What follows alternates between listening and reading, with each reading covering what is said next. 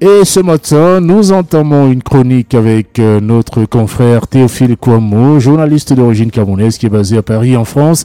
Et il passe au scanner l'actualité. C'est une revue donc d'actualité internationale qui euh, se voudra la plus régulière possible. Théophile Kouamou part d'articles de presse, mais aussi euh, plus généralement de faits d'actualité qui l'ont marqué pour nous peut partager avec nous ses réflexions. Et nous allons commencer ce matin par euh, des images qui nous viennent du Parlement panafricain. Euh, Théophile, euh, vous avez regardé comme nous ce Parlement panafricain réuni en Afrique du Sud et lors d'une session où les injures, les bousculades et même des coups qui ont heureusement parfois raté leur cible ont été observés. Oui, alors Marcel, ce sont des images assez frappantes, assez choquantes. On voit des invectives, euh, des coups euh, de poing qui ratent leur cible. On voit aussi euh, des personnes qui hurlent. Bien entendu, ce n'est pas tout à fait surprenant dans la mesure où on a eu beaucoup d'images comme ça de parlement où ça se bat. On a vu des images notamment en République démocratique du Congo, mais en Europe aussi, ailleurs dans le monde, les assemblées sont souvent turbulentes. Mais cette fois, c'est le Parlement panafricain euh, où, on, se livre à un certain nombre d'excès. Et euh, finalement euh, à toute chose, malheur est bon, cela nous permet de nous rendre compte qu'il existe un Parlement panafricain, une institution parlementaire qui regroupe des députés, des élus de tout le continent et où finalement une forme de démocratie devrait notamment se construire et euh, à cette occasion, il serait bon euh, de comprendre les mécanismes de ce Parlement, de voir pourquoi il y a une crise, de comprendre le fond des raisons de la crise et finalement de proposer des choses pour que euh, cette institution s'équilibre parce que finalement euh, l'unité africaine tant euh, vantée ne peut exister que si les institutions au-delà des exécutifs, c'est-à-dire les, les, institutions qui relèvent du législatif et du judiciaire sont mises en place et sont assez fortes pour exprimer quelque part la volonté des peuples. Et, justement, Théophile, quel est le fond de la querelle qui a poussé ces députés du Parlement panafricain à se donner ainsi un spectacle? Comme souvent en Afrique, c'est une querelle de succession qui met le feu aux poudres. Les querelles de succession en Afrique donnent souvent lieu dans les États africains à des, à des conflits et même à des guerres, à des coups d'État. Et bien là, en fait, c'est la succession euh, du président du Parlement panafricain, un Camerounais qui s'appelle Kodo Dang, eh ben, euh, son mandat est terminé, il faut le remplacer.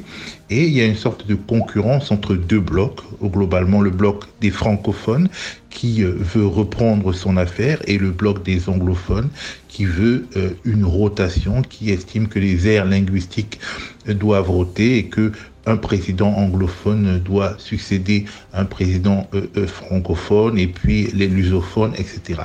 Donc on a l'impression à première vue que c'est une bataille euh, linguistique et, que finalement les Africains sont incapables d'aller au-delà des frontières héritées de la colonisation, des clivages hérités de la colonisation. Mais je pense que la question est un peu plus complexe que cela. En fait, déjà, c'est la question de la représentativité de ce Parlement. En fait, les membres du Parlement panafricain sont des élus des parlements nationaux qui sont envoyés euh, euh, au Parlement panafricain, des élus qui peuvent être issus de démocraties, comme l'Afrique du Sud justement, ou comme le Ghana, ou de pays autoritaires où les élections législatives, c'est un peu n'importe quoi. Donc, ces élus, euh, il, y a le même nombre d'élus par pays, c'est-à-dire qu'au Parlement panafricain, la Guinée équatoriale a le même nombre de délégués, de députés délégués que l'Afrique du Sud ou le Nigeria. Et donc finalement, ceux qui gagnent, ceux qui sont majoritaires, c'est ceux qui sont divisés en plusieurs micro-États et qui arrivent à créer un bloc. Eh ben, euh, les francophones, c'est plusieurs petits pays comme le Togo, euh, le, Bénin, la Guinée équatoriale, euh, le Gabon. Ces pays mis ensemble n'atteignent même pas la population du Nigeria, mais le Nigeria a autant de députés au Parlement panafricain que voilà les Seychelles ou, ou la Guinée équatoriale ou Sao Tomé Principe. C'est vrai que c'est une aberration.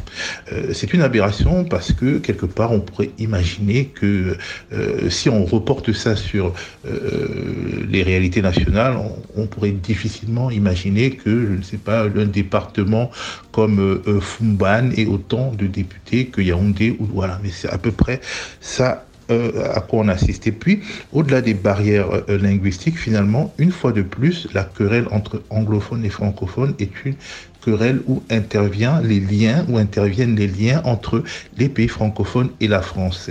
Par la bouche de Julius Malema, en gros, les anglophones, euh, Julius Malema, qui est un député sud-africain, très remuant, euh, qui se dit panafricaniste et qui euh, revendique un certain nombre d'idées fortes, eh ben, il explique que de toute façon, les francophones travaillent pour la France et considèrent les anglophones comme des ennemis, et alors qu'eux, ils ne voient pas les choses comme ça.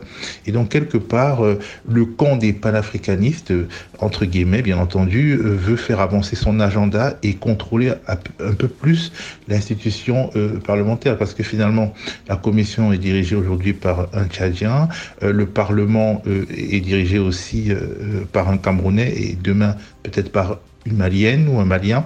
bref, il y a une question qui, va au-delà euh, euh, des identités linguistiques et qui euh, pose la question de que voulons-nous en fait pour le Parlement panafricain, que voulons-nous pour la construction panafricaine? Et ça c'est passionnant. Et je pense qu'il faudrait peut-être que au-delà de ces invectives, les Africains prennent l'habitude de, de, regarder les débats en direct, les débats du Parlement panafricain, parce que finalement, si ces débats euh, se développent sur des questions comme la monnaie, euh, euh, les interventions extérieures, les opérations de maintien de la paix, des clivages qui sont au-delà des clivages purement linguistiques vont naître au sein des opinions publiques et des lignes de fracture qui ne sont pas identitaires peuvent émerger et ça peut donner lieu à des débats politiques de fond euh, parmi les Africains.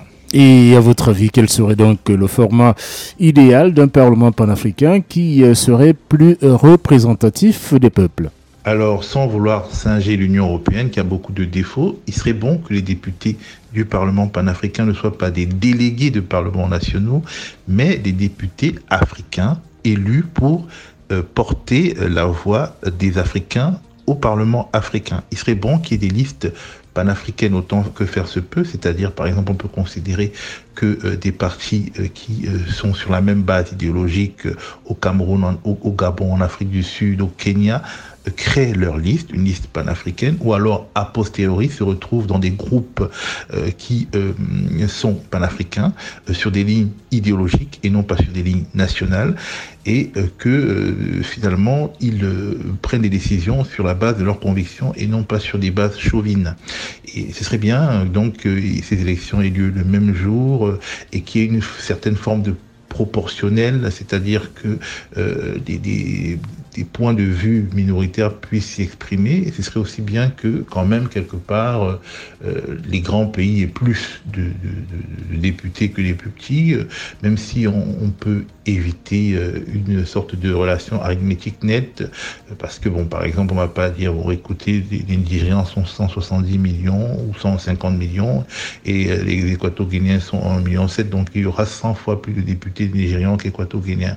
On peut imaginer une formule où il y a une sorte de chambre euh, euh, euh, basse où la représentativité numérique est plus forte et une sorte de chambre haute où, disons, les nations sont plus l'équilibre des nations est plus respecté.